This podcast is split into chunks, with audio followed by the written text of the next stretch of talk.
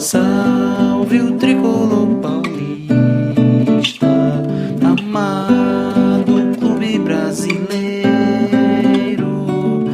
Tu és forte, tu és grande, dentre os grandes, és o primeiro. Alô, perdidos! Salve, galera, salvem o tricolor paulista. A todos, meu muito obrigado, a todos que, que acompanham essa live de a, a, da volta do Lost in Cast. Pois é, gente. Hoje nós retomamos as atividades com o Lost in Cast, que esteve parado para devidas obras, mas entra 2021 com tudo e a partir de agora tomamos o, episódio número não. 4, depois de abordar sobre a vida do torcedor das, nas arquibancadas, a diferenças, a, a voz do torcedor feminino nas arquibancadas, a voz do, a vez do- da torcida nos esportes amadores e também a questão da torcida feminina. Hoje chegou a vez da, da vida do- da pessoa que mais corresponde a, a daquela pessoa que a gente tem que mais aguardar as informações do, do São Paulo, aquela pessoa que sempre tem que passar as informações para nós. Quem é? Além do próprio São Paulo nas redes sociais. Em quem devemos confiar? Nos repórteres, nos setoristas, naquelas pessoas que vivem mais próximo ao clube, o dia a dia do São Paulo Futebol Clube. E também, claro, abrindo espaço também aos outros clubes. Mas hoje, especifica- espe- especificamente, vamos falar somente sobre o São Paulo Futebol Clube e a vida de setorista da nossa convidada de hoje, Priscila Senhorães, repórter do Esporte Interativo, que em breve será TNT Esportes, né, Pri? Uma boa tarde, uma boa tarde para você. Muito obrigado por aceitar o nosso convite e seja bem-vinda. E posso já emendar a primeira pergunta? Onde começou a sua paixão pelo jornalismo e como entrou São Paulo na sua vida de setorista? Muito boa tarde. Boa tarde, gente. Primeiro, muito obrigada pelo convite. É um prazer estar aqui com vocês, tá? É, ainda bem que deu certo a gente marcar, né? Apesar dos horários apertados, os dias apertados, enfim. Estou feliz de estar aqui com vocês. E começando já respondendo a sua pergunta, é, minha paixão pelo jornalismo veio porque eu sempre gostei muito de escrever. Era basicamente só isso. Eu gostava muito de escrever texto, de contar histórias, de procurar histórias legais, enfim, de tentar incentivar as pessoas, né? E aí, conforme eu fui me aprofundando na, na faculdade, eu comecei a, a decidir que eu queria fazer jornalismo esportivo, muito porque eu, eu consegui o, o meu estágio na época muito, muito rápido, e eu me apaixonei muito fácil também. É, e em relação ao, ao setorismo do São Paulo, o meu pai sempre foi São Paulino, é, sempre estive muito por dentro das coisas que aconteciam no São Paulo por conta do meu pai, e eu sempre gostei muito, né? Eu, eu respeito todos os clubes, enfim, não tenho nada contra nenhum, é, mas eu sempre tive uma proximidade muito grande com o São Paulo. Eu moro aqui pertinho do estádio do Morumbi, então eu escuto fogos, escuto as festas, enfim. Então eu sempre tive uma, uma proximidade aí vindo da família. E a paixão do jornalismo é basicamente isso mesmo: é gostar de escrever, enfim, de, de contar histórias, de dar visibilidade para as pessoas que merecem. E acho que, que é basicamente isso que me levou para esse caminho que eu estou hoje. Muito bom, muito legal.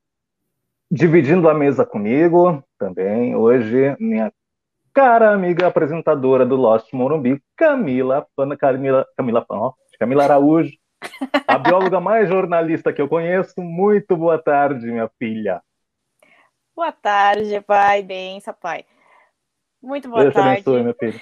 Amém, Senhor.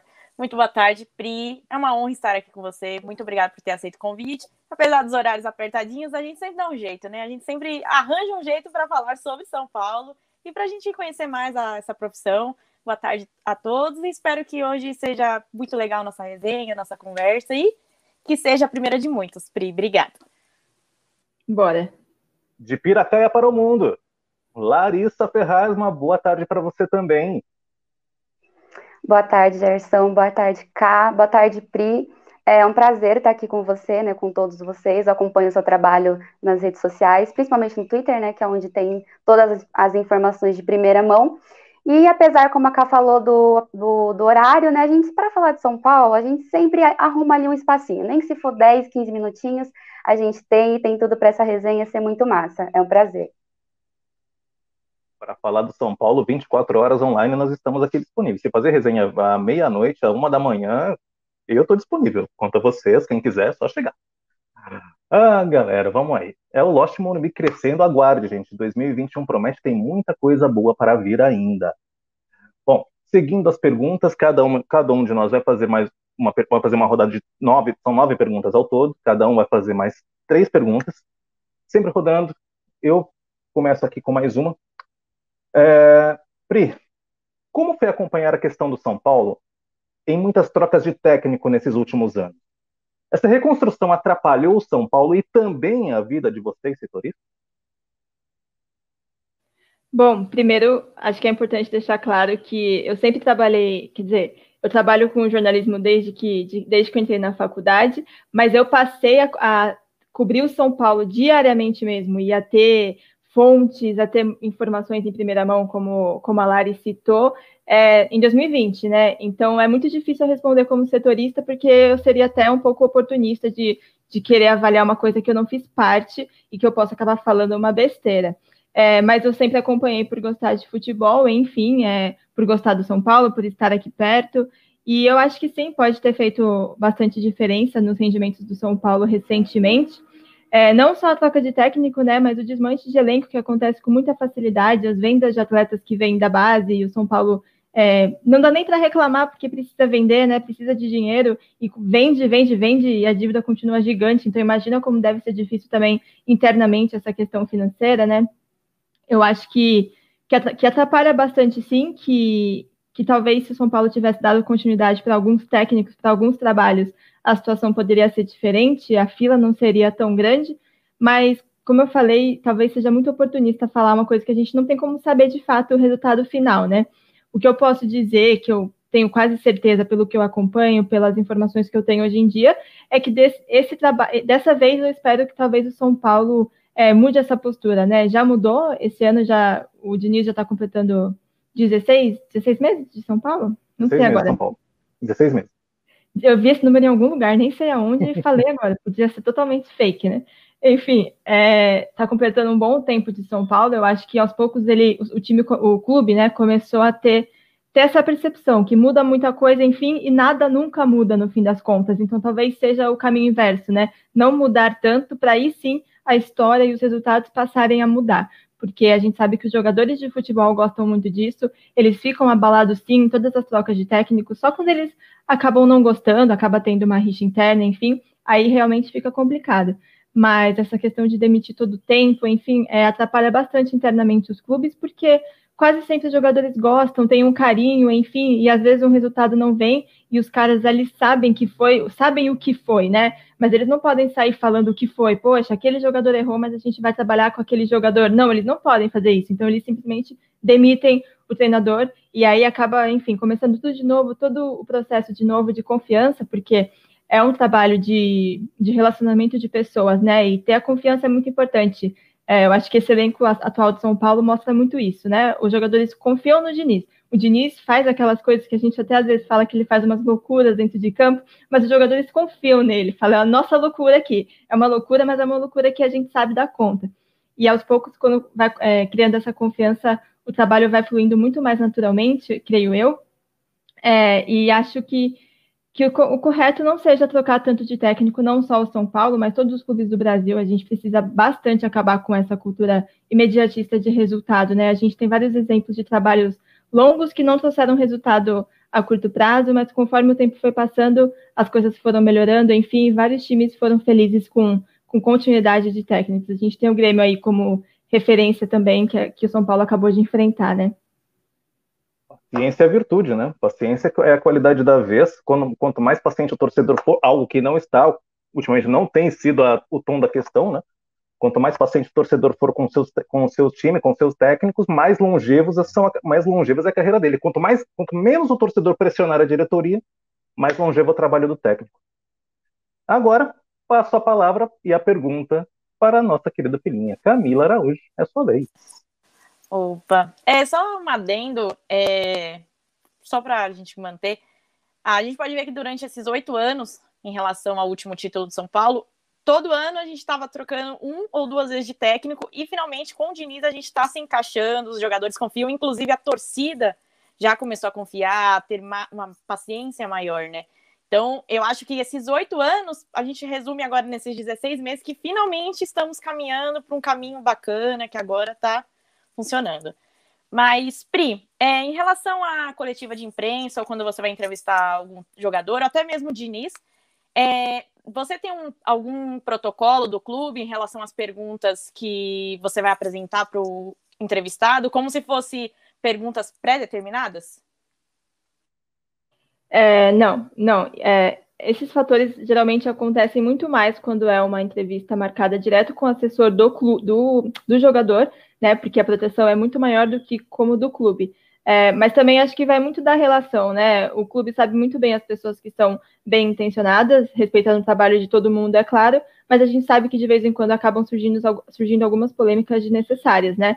E o clube sabe bastante em quem confiar. É, eu tenho uma ótima relação, nunca tive esse problema com o São Paulo deles precisarem me, me dizer o que eu podia falar ou não podia falar. Isso é mais.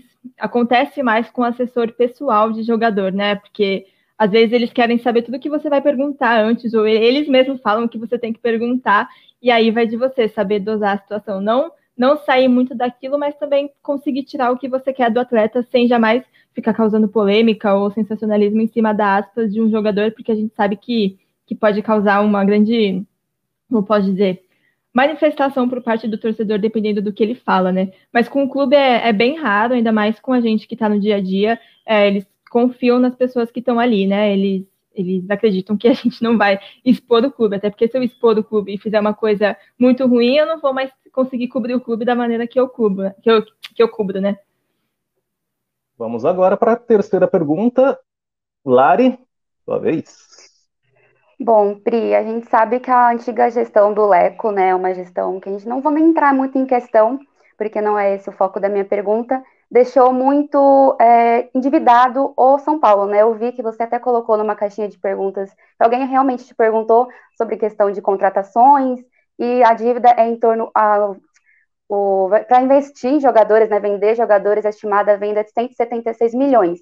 Eu queria saber se vocês, é, nessa nova gestão do Casares, se eles já têm algum planejamento, se você sabe de algo, de alguns jogadores que eles pretendem vender, jogadores pontuais, e se o São Paulo pretende fazer alguma contratação, como foi, por exemplo, a contratação do Luciano, né, que foi uma contratação contestada por boa parte da torcida, eu até na época contestei, é, porém foi uma contratação muito pontual do São Paulo, né, que vem ajudando bastante. Eu queria que você comentasse sobre essa questão. É, pelo que a gente vem acompanhando do, do Casares, enfim, das pessoas que são envolvidas com ele, é, está existindo um grande respeito pelo momento que o São Paulo vive, né? Você pode ver que até vazam algumas coisas, por exemplo, quer dizer, o valor da dívida não vazou, ele mesmo falou na, na coletiva, né? Mas, por exemplo, a situação de vender essa, esse valor de atletas é algo que pode deixar o torcedor meio receoso, né? Mas o, o São Paulo e o São Paulo e o Casares estão se esforçando bastante para não, não ficar dando esses pitacos nesse momento, né? Porque aí sim pode começar a abalar o elenco que está bem dentro de campo. Já pensou? amanhã é, o São Paulo vence com três gols do Brenner e aí na segunda sai uma notícia que o Casares quer vender o Brenner. Tipo, não faz sentido. É, seria uma total falta de respeito com o próprio clube que ele está gerindo agora, né? Então ele, eles estão conseguindo bastante é, blindar essa parte de, de nomes, por exemplo, que podem acabar saindo. A gente sabe que é óbvio que se for para vender jogador, devem sair os jogadores novos, né? Os jogadores da base de Cotia que estão explodindo, o próprio Brenner, como eu dei o exemplo agora. Mas isso não é que o Casares me falou que vai vender o Brenner, não é isso, é porque é o, é o andar da coisa, é a tendência que esses jogadores da base é, deem muito dinheiro para o São Paulo, principalmente se de repente o São Paulo consegue conquistar um título. Mas em relação a isso de tem os nomes para vender já, já tem quem, quem quer que deixe o São Paulo para fazer dinheiro. Não, o Casares está conseguindo blindar bastante em relação a isso, em respeito ao momento que, que o São Paulo vive. Em relação à contratação, depende muito desse vai e vem do São Paulo, porque o Fernando Diniz não gosta de trabalhar com elencos muito cheios, ele gosta de trabalhar com elencos reduzidos. Se isso é bom, se isso não é bom, eu não sei dizer, porque eu não sou treinadora de futebol, mas é o jeito que ele gosta de trabalhar e que o São Paulo vem apoiando ele nisso, né? A gente pode ver que é, o São Paulo emprestou alguns jogadores, enfim, trouxe jogadores que ele gostava. O próprio Brenner voltou para o São Paulo porque ele gostava e foi um acerto muito grande, né? É, Diego Costa também é um acerto muito grande do Fernando Diniz, enfim. É, eu acho que vai depender muito de, de quem, de repente, pode acabar saindo ao decorrer da temporada, principalmente se o São Paulo for campeão brasileiro, porque aí vai vir uma mídia muito grande e forte do São Paulo, e aí o Diniz deve talvez pedir essas contratações pontuais nesse formato, né? Sem gastar muito dinheiro, porque o São Paulo não está podendo se endividar, e o Casares acho que provavelmente não queira se queimar tão rapidamente comprando jogadores caros e aumentando a dívida do São Paulo, que quando ele divulgou o valor já deixou a torcida bastante receosa, preocupada, enfim.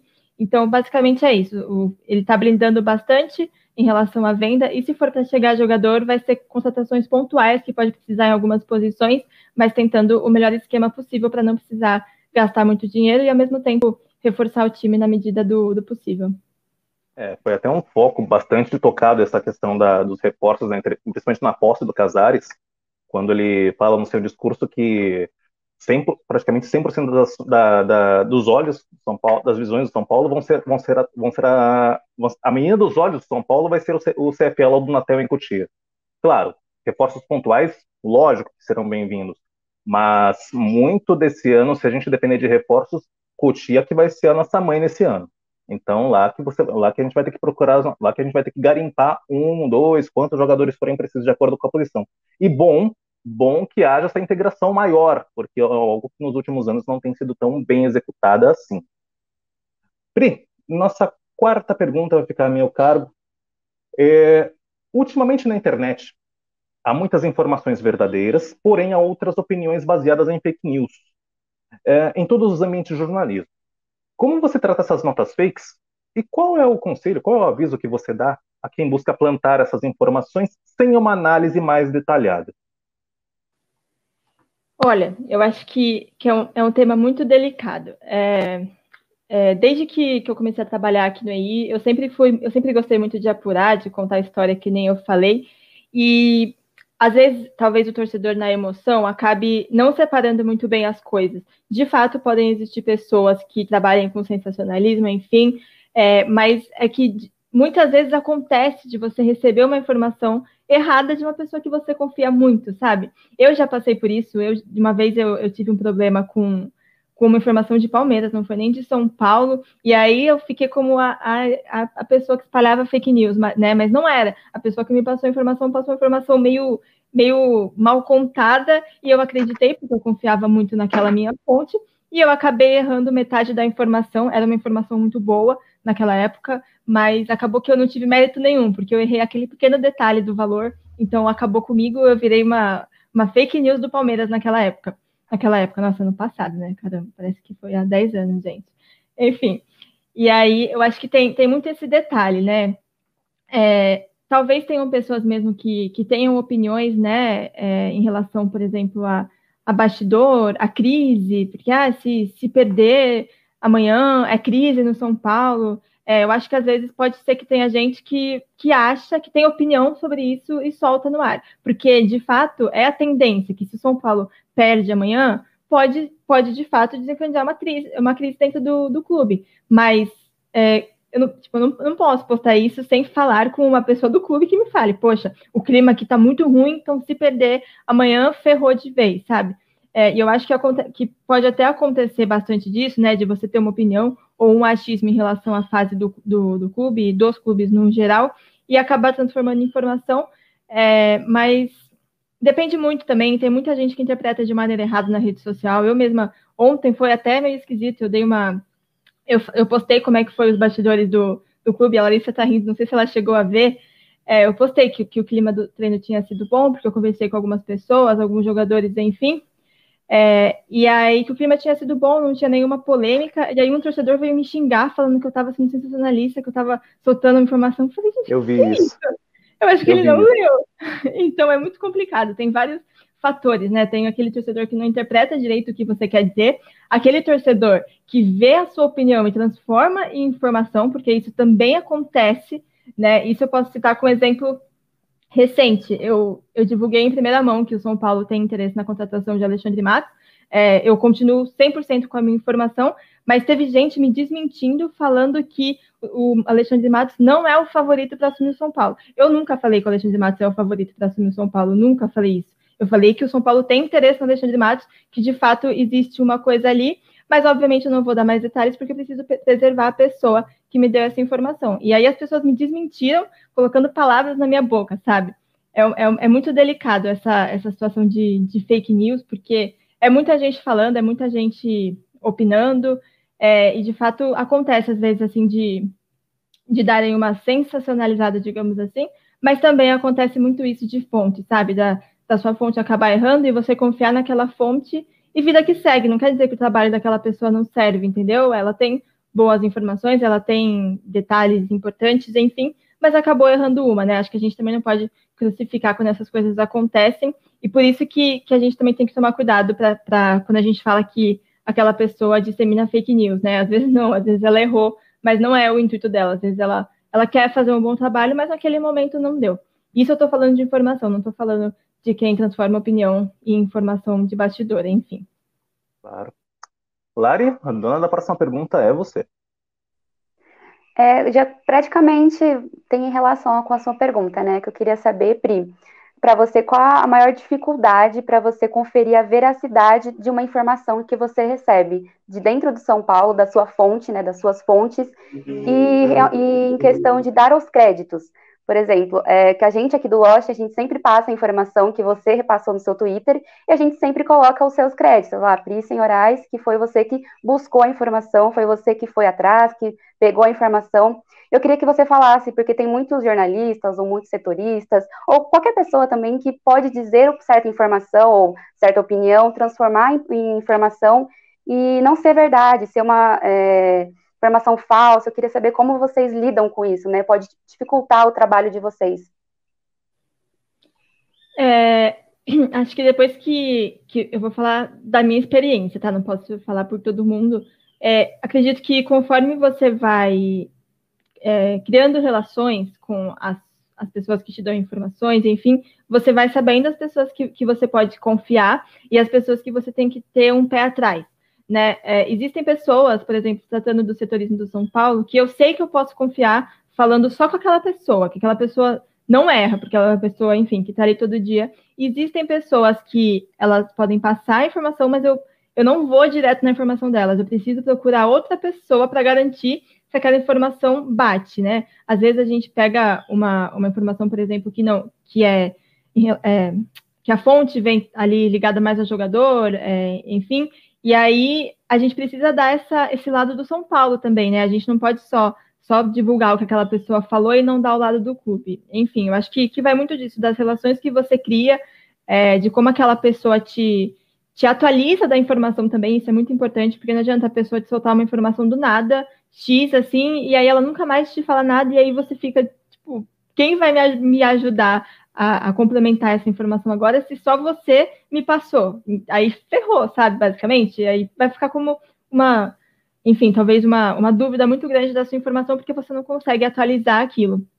Então, eu acho que, que vai muito disso. Como eu falei, é muito o futebol no geral, e principalmente essa coisa de jornalismo, é muito das relações que você cria. Você vai aprendendo a, a saber em quem você pode confiar, em quem você tem que ter um pé atrás e buscar confirmar três vezes antes de postar, né? Ou, enfim, a pessoa que, como eu já falei, que você confia de olho fechado. Acho que é basicamente nesse caminho. Eu respondi a sua pergunta, não sei se você perguntou outra coisa no final. É, respondeu, respondeu sim. Eu até ia comentar que é, muita gente fala, né, que jornalista não tem amigos, jornalista tem fontes, né? Realmente uhum. quase é quase isso também. Sim, sim, mas obviamente existe muito respeito, né? Você acaba criando carinho pelas pessoas, não que você vá virar amigo, enfim, mas ali na relação do dia a dia você acaba criando um respeito e um carinho pelas pessoas que te ajudam, que não erram com você e que, enfim, te, te ajudam a, a crescer e a te dar informações e a se tornar uma pessoa com credibilidade na, na carreira. Muito bem. Camila? Pri, até continuando no assunto de redes sociais, notícias, enfim, é, a gente sabe que trabalhar para São Paulo é estar exposto 24 horas, qualquer notícia mais tortinha, o torcedor, como a gente falou, ele interpreta errado. E eu queria saber como que você lida. É, como você mencionou a situação com o jogador, com o torcedor, desculpa, que você falou algo tranquilo e ele foi lá e te ofendeu, assim, gratuitamente, sem, sem porquê, né? É, como que você lida e E eu queria até levantar se o caso de a situação de você ser setorista mulher, isso também tipo influencia se você fica mais exposta a xingamentos, não só do lado masculino, mas do feminino também. É, é difícil, é difícil. Eu, eu tive poucos episódios assim de, de ser atacada, enfim, da, quase sempre foi uma questão de interpretação de texto, porque eu nunca fui de ficar postando no meu Twitter coisa ruim. Quando é uma coisa muito ruim, eu posto lá no, na, no portal do, do meu trabalho, porque é minha obrigação postar lá, enfim. Mas eu não gosto de ficar, enfim, causando é, crise nos lugares, enfim. É, é meio louco, assim, a maneira como eu gosto de trabalhar, sabe? É, putz, como eu lido é, é difícil, cara. Acontecendo poucas vezes, como eu falei. Geralmente, as duas vezes que, que eu fiquei assim sentida. É, eu nem lembro o que aconteceu uma vez que uma, que uma moça me xingou muito. Não sei nem se vocês chegaram a ver. E aí, o que eu faço geralmente, como eu não gosto de, de brigar, eu só retuito é, com uma resposta, sabe? E aí eu pergunto tipo, para as pessoas que me seguem, falo, tipo, alguém entendeu? E aí, se eu ver que a pessoa tá falando, pô, o argumento daquela pessoa tá justo, eu vou conversar com aquela pessoa porque alguma coisa está errada. Mas essas duas vezes o torcedor que, que me segue, que me conhece, falou, falou, essa pessoa não, não leu o que você escreveu, porque não faz o menor sentido esse xingamento. Eu, putz, eu não consigo lembrar, queria lembrar o que aconteceu com uma moça uma vez, cara. Enfim, foi, mas foi bizarro, assim. Ah, lembrei, foi na época que, que o Flamengo pediu para trocar o árbitro do jogo, porque ele era paulista, e o Flamengo entendeu que, é, enfim, tinha certo favoritismo para o São Paulo, com o árbitro sendo paulista, né? E aí, tipo, eu nem estava trabalhando, eu falei, não, vou confirmar, porque eu acho que esse tipo de informação é de interesse do torcedor do São Paulo. Não, não, tudo bem que eu estou de folga, não custa nada mandar uma mensagem e escrever um negócio no Twitter, ninguém vai morrer por causa disso, né? Eu sou muito assim. É, e aí eu confirmei, postei, e aí a moça respondeu que eu, que eu, que eu tava caindo na imprensa flamenguista, que eu era oportunista, e sei lá o que. Ela acha que eu vi esse episódio, Pri. Ela Nossa, realmente eu... ela foi muito sem noção na resposta que ela deu.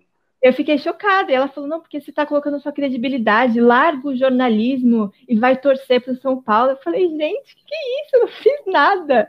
E, tipo, me, me ofendeu muito essa parte de largo jornalismo, porque, pô, eu tava de folga, eu fui chamar o Flamengo, que eu nem falo com o Flamengo todo dia, eu fui lá conversar com as pessoas do Flamengo, porque eu entendi que era de interesse dos torcedores do São Paulo. E é, e é o torcedor do São Paulo que, que eu sirvo, porque é ele que me acompanha. Se eu não tiver a, o carinho do torcedor do São Paulo, eu vou ter o carinho de quem? Não vou ter de ninguém, porque é o São Paulo que eu cubro, entendeu? E aí eu fui fazer isso e acabei levando esse xingamento bizarro, enfim. E aí eu fiz assim, tipo, eu repostei e falei cara, o que, que você tá falando tal? E aí começou a galera a meio que, que conversar comigo e, e, no fim acabou tudo bem, ela me pediu desculpa. É a minha maneira de lidar, eu não gosto de ficar respondendo diretamente, de brigando pra caramba é, ao como a galera fala, né? E enfim, acho que é isso, é assim que, que eu lido, mas eu também não tive muitos casos para ter um, uma média, assim, de como que eu lido. Não, foram só essas duas vezes, assim, que eu, que eu não gostei e que eu me incomodei. Lembro também desse episódio com. Né, nesse caso da torcida, da torcida do Flamengo, eu lembro bem dessa situação também. Bom, partindo para outra pergunta, quem fará. So... Seria eu mesmo. Eu, olha, eu me perdi no meio das rodas. Uh, bom, Pri, ainda tocando dentro desse fato, um pouquinho mais, mais pesado, mas de interesse para todos nós. Uh, como parte da mídia sensacionalista pode atrapalhar o ambiente do clube, mudar a visão de alguns torcedores e dificultar o trabalho do setorista em mostrar os verdadeiros fatos? É, isso de dificultar o setorista, acho que é, é, bem pouco, né? Porque às vezes a gente vê muita informação saindo solta pela imprensa e quando o setorista não, não fala nada, é neles que o torcedor acredita, né? A gente pode ver que, por exemplo, desde a derrota do Bragantino até aqui, nenhum setorista falou de, de crise no São Paulo. Então é isso que o torcedor está se apoiando, porque é o setorista que está ali no dia a dia, enfim. Mas é claro que todos os jornalistas possuem fontes pontuais e, e podem sim estar certos, só que eu não tenho aquela fonte para me passar aquela informação que existe uma crise. Eu vou no, na informação que eu tenho de acordo com, com a minha fonte. É, em relação à mídia sensacionalista, eu acho que, de fato, atrapalha bastante.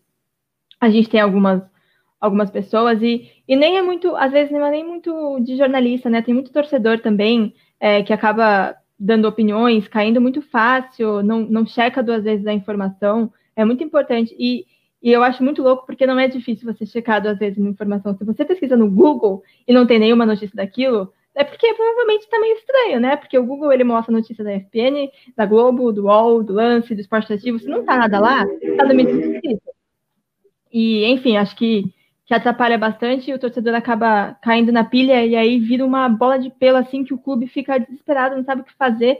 Tem as pessoas que, que caem, enfim, mas aí ele tem que se blindar, né? Não tem jeito, porque não dá para você colocar o Casares para desmentir que tem uma crise no clube. Você não pode se expor dessa maneira também, né? Você tem que trabalhar internamente e se de fato não tiver uma crise, essa informação que eu tenho, pode ser que alguém tenha uma informação que tem uma crise que está certa e a minha está errada, não tem como a gente saber até de fato o São Paulo falar, um jogador falar alguma coisa publicamente.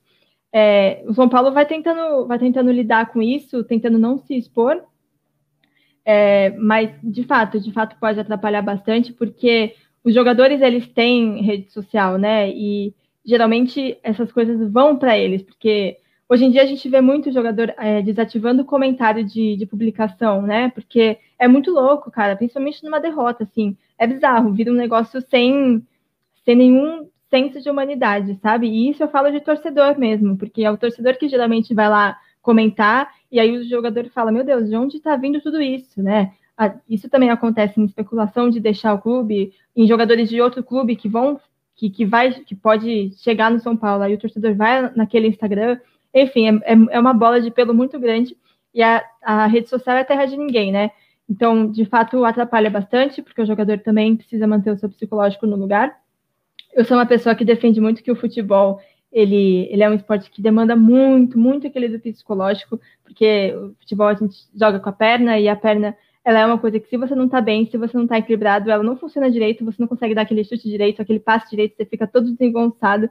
É, isso é uma, uma, opinião que eu, minha, assim, que eu tenho, é, que eu aprendi com meu pai sobre esse negócio de equilíbrio psicológico, e por isso que eu acho que sim, faz muita diferença, não só a mídia, a mídia, né, os jornalistas, mas também o torcedor que cai na pilha e acaba, parece que também quer prejudicar o clube pra caramba, assim, não, não faz o menor sentido. Quando a gente falou no, no pós-jogo, nós fizemos o pós-jogo de São Paulo e Bragantino, né? Na, na, última quarta, e já sabendo de tudo que poderia se estourar, muito, muito ainda alimentado com a, a, a conversa, aquela, aquela discussão do Tietê com o Diniz durante o jogo, é, no final nós já tínhamos abordado, olha, gente, aguentem a mídia, a mídia sensacionalista no dia seguinte, ou nos minutos seguintes após, após a partida. Por quê?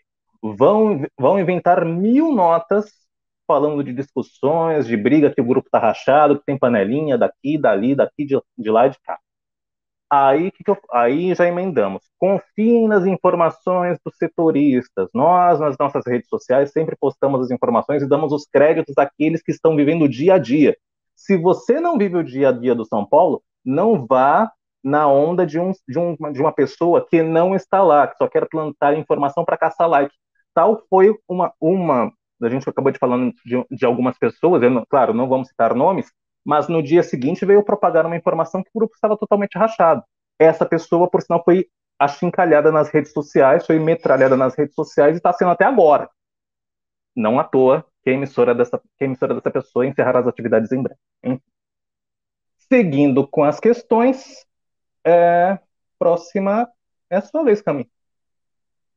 É, inclusive, o Hernanes desativou o Instagram justamente por causa de torcedor que ia lá encher o saco, questionar o salário dele e tudo mais. E assim, é o Hernanes, o cara que já ganhou o título conosco, nos ajudou muito, e a galera foi lá e metralhou, sim, sem nem pensar.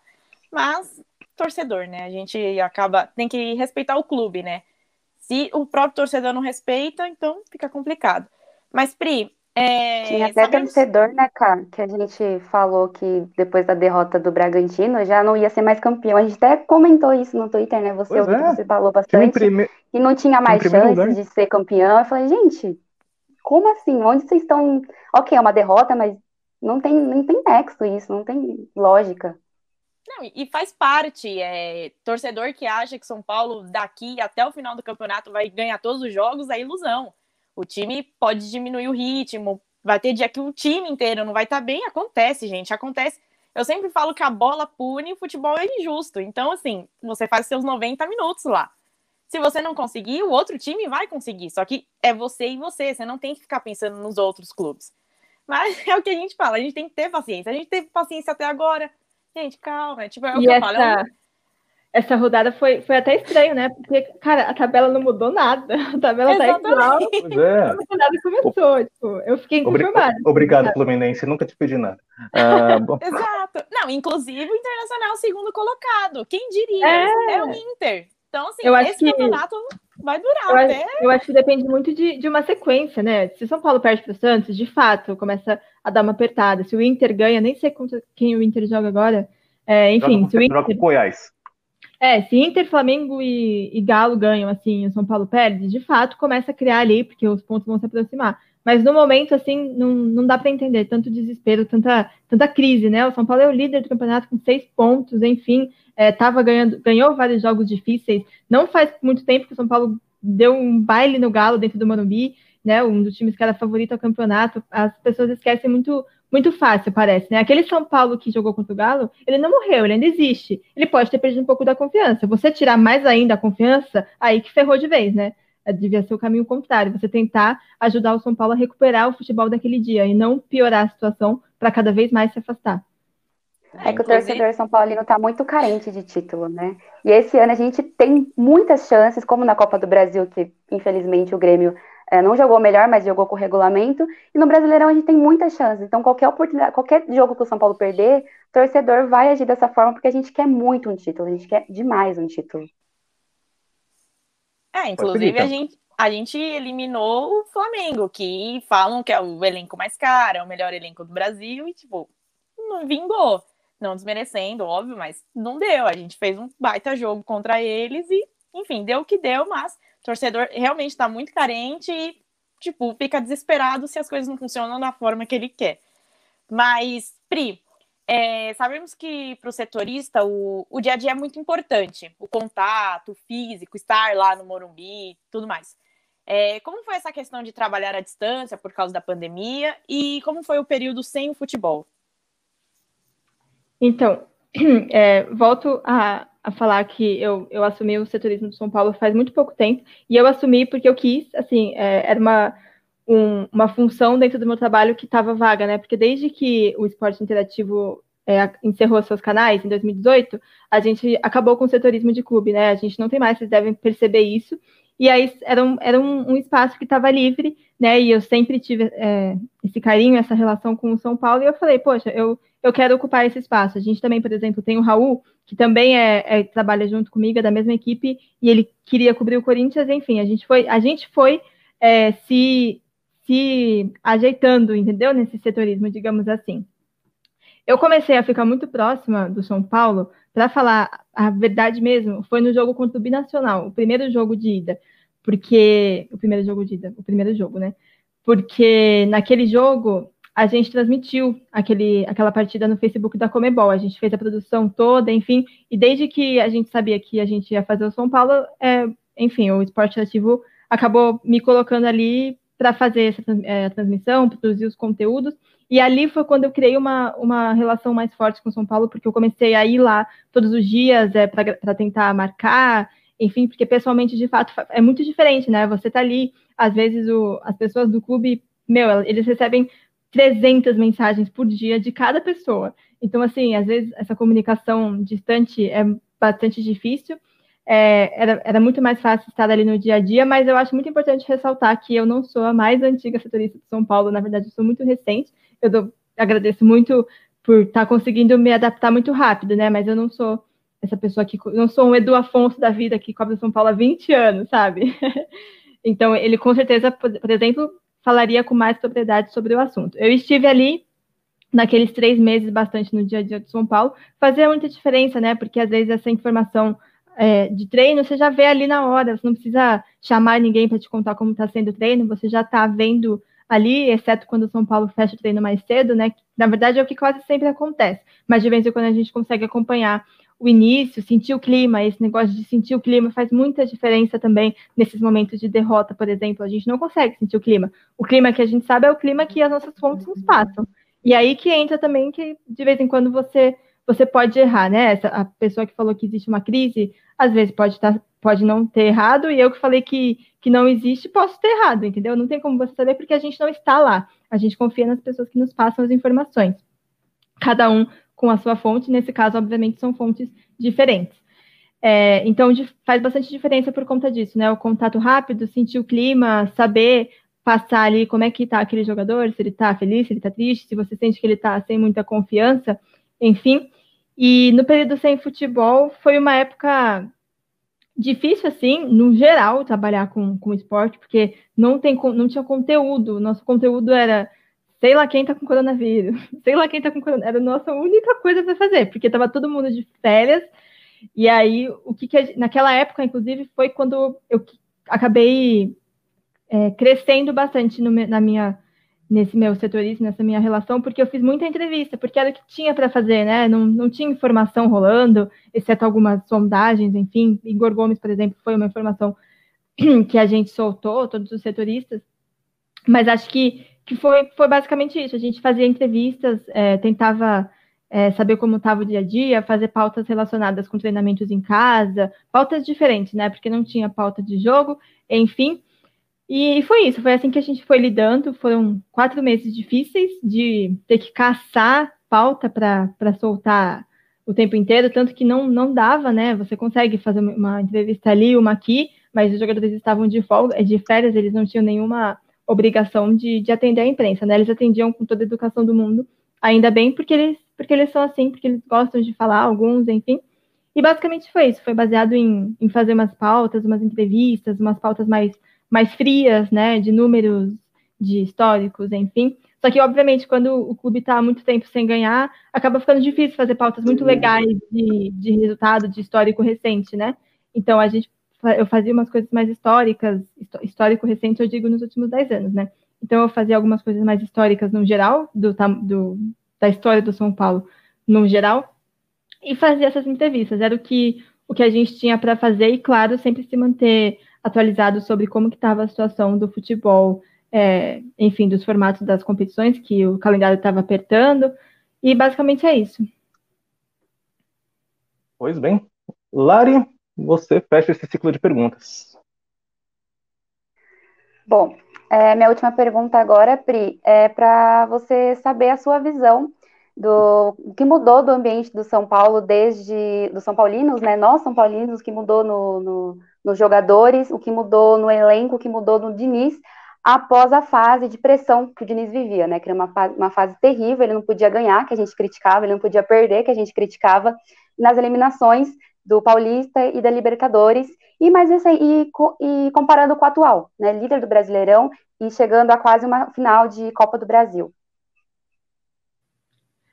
É, tudo isso envolve muito o fato da chegada do Diniz ter sido algo consensual com os atletas, né? Então ele, eles, eles têm esse carinho e eles têm, digamos, essa responsabilidade de querer levar o Diniz para um patamar maior, não só em questão do São Paulo, mas também no, no trabalho do Diniz, né? Porque o Diniz, de fato, tem umas ideias muito legais, ele é um treinador muito diferenciado do Brasil, só que, infelizmente, ele não é respeitado da maneira como ele merece, porque ele não tem grandes títulos, né? Ele não tem grandes trabalhos em clubes grandes, gigantescos do, do nosso futebol, enfim. Eu sou uma pessoa que gosto muito de, do Diniz, eu torço muito para ele. É, eu que comecei a cobrir o São Paulo já com ele, eu, meu, ele me ensinou muita coisa, sabe, sobre esse negócio de imediatismo. Foram várias patadas ali para eu parar e pensar, tipo, meu, por que, que eu perguntei isso? Se o São Paulo tivesse ganhado, eu não teria perguntado isso. Então, por que, que eu perguntei isso? E ele me ajudou, assim, a, a indiretamente, não, não tipo, de dar conselho, não é isso, mas me ajudou a, a crescer nesse sentido de, de perguntas, de, da maneira como você se, se, é, se comporta numa entrevista, numa coletiva com, com o treinador após um, após um jogo. É, voltando no Diniz, nem sei porque eu entrei nisso, me perdi, eu me empolgo, gente, eu começo a falar e vou indo. É, eu acho que vai, primeiro começa nisso, né? Porque os jogadores gostam muito dele e porque ele teve um voto de confiança de uma pessoa muito vencedora, né? Que é o Raí.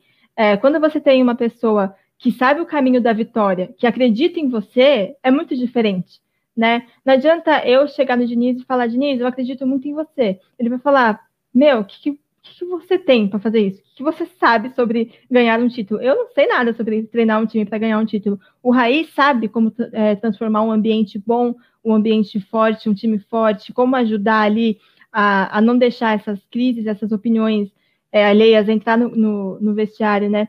E ontem mesmo eu entrevistei o Souza, o, o volante. Gente, olha só, acabou de sair os resultados, tudo negativo lá no São Paulo, os coronavírus. Enfim, desculpa, chegou a mensagem aqui. É... O que eu estava falando? Me perdi. Da sua entrevista com o Souza ontem. Isso, ontem eu entrevistei o Souza e, e ele falou sobre isso, né? Calma aí, gente, um minuto. Momento tenso aqui, muita movimentação. É, e ele falou sobre. Eu perguntei para ele sobre o Murici, né? Que o Murici chegou no São Paulo, enfim, desculpa, tá, gente? Aqui, ah, chegou a notícia.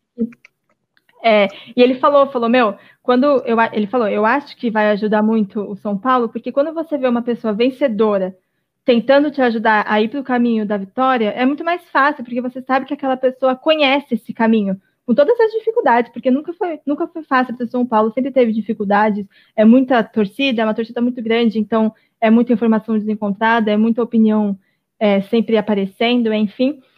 Eu acho que, que foram esses detalhes, sabe? É, o, o elenco está fechado, ele teve um voto de confiança de uma pessoa muito vencedora na sua carreira, que é o Raí, e ele, enfim, eles, o São Paulo fez jogos, ainda que não tenha título, fez jogos que mostrou a sua capacidade.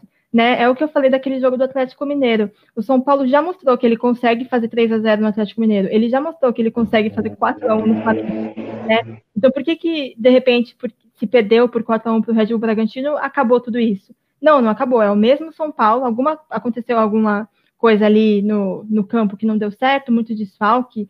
Estou é, dando um exemplo pontual, porque, no geral mesmo, agora nem lembro todos os jogos que, que criou crise, né? Teve aquele contra o Bahia, no Morumbi, enfim.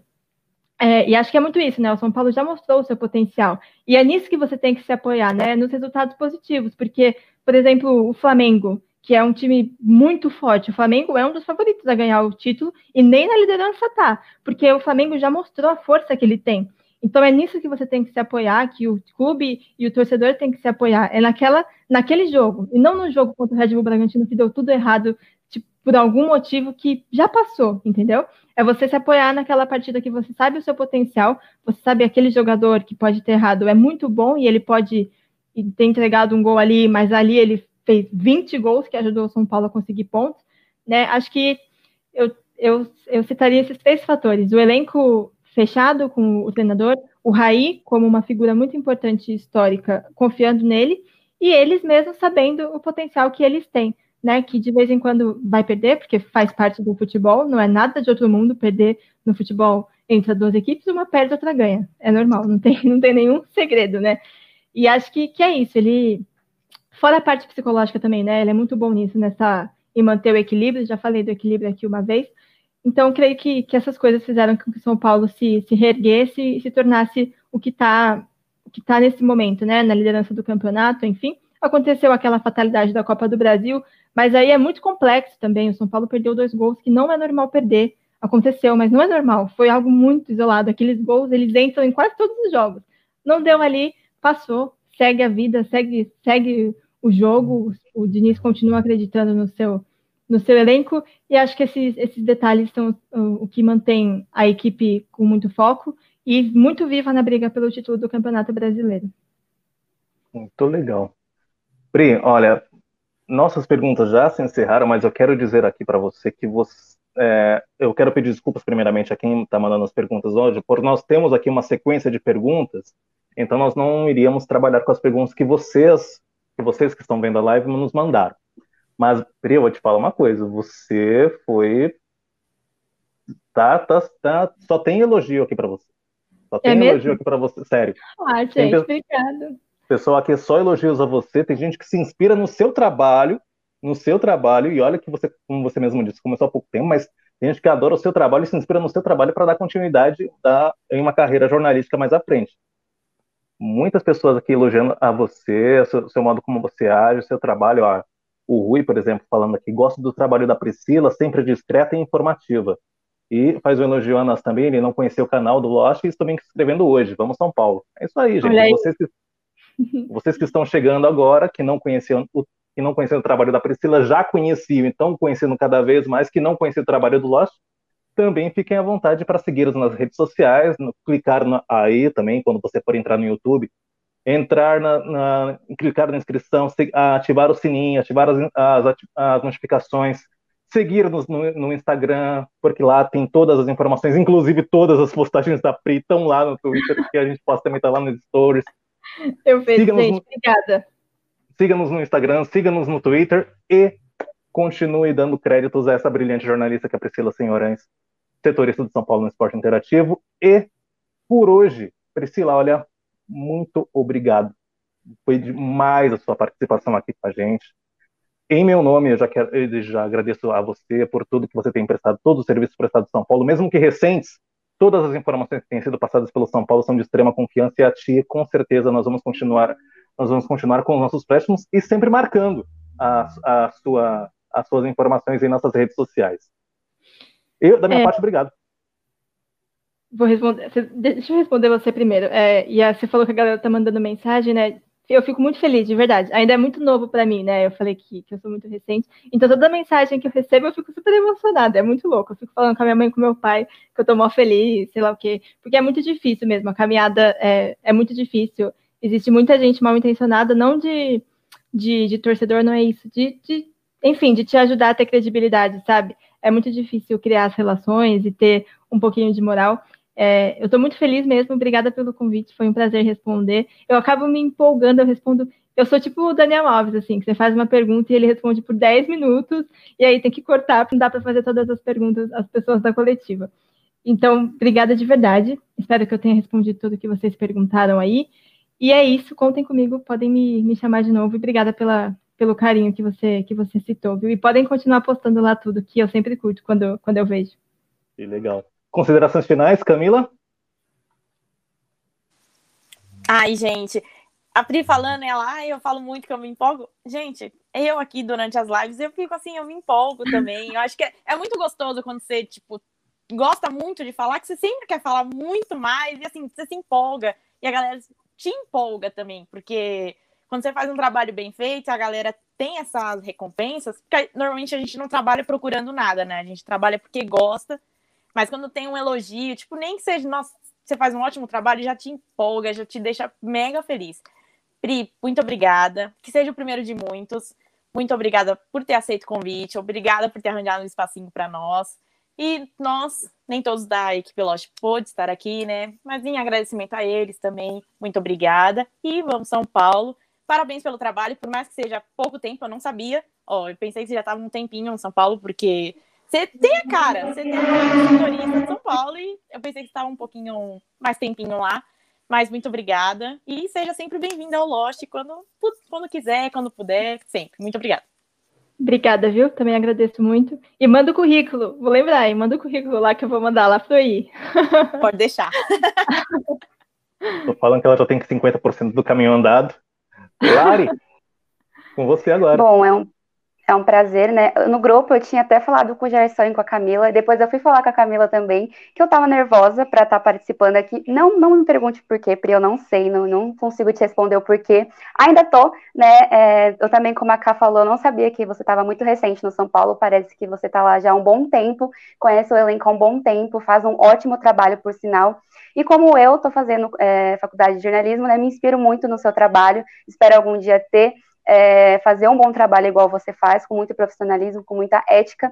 E é sempre um prazer estar aqui com você, a equipe Loshin, como todo mundo que não pôde estar aqui, agradece muito e que venha muito mais lives, que venha muito mais resenha com você. É um prazer. Obrigada também, de verdade, viu? Espero que apesar do pouco tempo eu possa ter respondido de certa maneira, bem, enfim, bem cheia as perguntas. Eu falei bastante, já falei, enfim, obrigada e, e contem comigo aí, para que vocês precisarem, sempre que tiver vontade de chamar, enfim, estou à disposição. É claro que é um assunto que rende bastante, né, Pri? É foram, tá, nós estamos chegando a quase uma hora de, de conversa e tem muita, tem muita história para rolar, tem muita, tem muita, muita coisa para falar ainda, por isso que a gente resumiu muito, a gente fez o resumo do resumo do resumo do que pode ser tratado nessa, em uma hora de conversa. Mas, aproveitando que a, que a Lari vem fazendo faculdade de jornalismo, que a Camila tem esse interesse em fazer jornalismo, Dá o seu conselho aí para a pessoa que quer, que se inspira no seu trabalho, tantas, tantas mensagens já foram encaminhadas. Qual é o conselho que você dá para a pessoa se jogar de capacete, jogar na piscina sem capacete para ir na faculdade de jornalismo? Meu, é, eu acho que o principal, assim, é primeiro você, você amar o que você faz, né? Porque é, você, eu, por exemplo, eu, eu, faço, eu cubro São Paulo em paralelo com várias funções do meu dia a dia, né? A gente tem transmissão de Campeonato Brasileiro, que eu participo ativamente ali na divulgação dos, dos, dos jogos, nas entrevistas dos jogos das nossas transmissões, enfim. Então, acho que você tem que amar muito o que você faz, porque aí você acaba fazendo muito mais por amor do que pela, pela recompensa, digamos assim, né? É, nesse caso de setorismo, de conseguir o carinho do torcedor, eu acho que vai muito da sua dedicação, sabe? Da sua disponibilidade. Eu citei ali o exemplo do Flamengo, é, eu trabalho muito porque eu amo, muito porque eu gosto. É, então, às vezes, eu tô de folga e acontece uma coisa, não é o recomendado, eu, eu na minha folga, ter que mandar uma mensagem pro, pro Flamengo para confirmar uma informação, só que eu gosto de fazer isso. Então, se eu gosto de fazer isso, não vai ser a minha folga que vai me tirar isso, sabe? É, eu, tô, eu tô sempre ali é, sempre à disposição do, principalmente do torcedor, porque são vocês que, que me acompanham, que me perguntam, e se vocês não, não falarem comigo e não estiverem nem aí para mim, ninguém vai estar, tá, como eu já falei. Então, acho que, que é muito isso, de, de se dedicar, de se jogar de cabeça. É, é muito é um, é um mercado.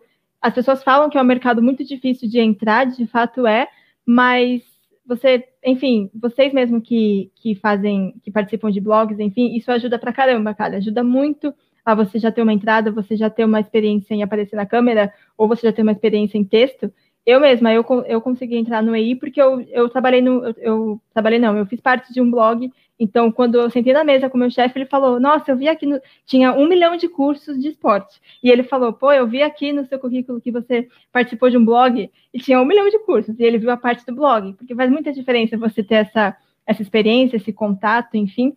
Então é, é, a dica que eu dou, né? É, vai fazendo, vão fazendo as coisas que vocês fazem já, que é ter o blog, que é dar, dar as informações ali, escrever, aparecer na câmera, porque isso bota as pessoas um pouco, um pouco na frente, sabe? Um pouco com um pouco, um pouco mais de experiência, enfim, um pouco mais de disponibilidade. E é claro que, que a paixão pelo futebol faz total diferença, porque você, você trabalha por amor e não só pelo dinheiro. Obviamente você tem que receber, senão você tá ferrado, né? Enfim, mas você acaba é, mesclando as duas coisas e fica tudo muito prazeroso e correr atrás dos seus sonhos acaba sendo legal e não aquela aquele suor desesperador, sabe? Acaba sendo uma delícia acordar e falar, pô, bora correr atrás mais ainda hoje, sabe? Acho que que é o que eu tenho para falar no momento. Talvez um dia, se eu crescer ainda mais, eu tenha outros conselhos, mas até o momento que eu tenho é isso.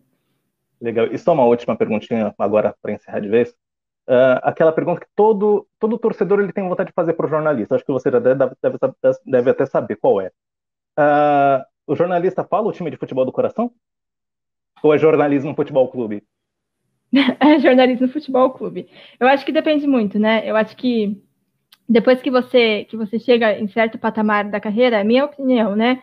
Por exemplo, a gente tem apresentadores que todo mundo narradores, pessoas que já são respeitadas pelo trabalho que elas fizeram, né? Aí eu acho que não tem problema, mas quando você está no começo da carreira e você não sabe ainda qual caminho você vai seguir, no meu caso, que sou muito nova, eu falei que eu cubro São Paulo há um ano, enfim, é, é, o ideal é sempre você deixar, não deixar o coração falar mais alto, é, falar o seu time de, de, de coração, porque amanhã você pode ter que fazer outra coisa, ou ir para outro estado, ir para outro país, e você tem que manter esse profissionalismo. Depois que as pessoas sabem que você é capaz de, de opinar é, sobre todos os clubes, independentemente do time que você, que você cobre, é, sobre dar informação sem, sem polêmicas por conta do time que você cobre, aí fica mais fácil de falar. Mas primeiro você tem que provar para as pessoas que você é uma pessoa completamente imparcial e confiável, independentemente do clube que, que você torce. Mas claro que tem gente que não liga para isso e super respeito. Essa é a maneira que, que eu penso.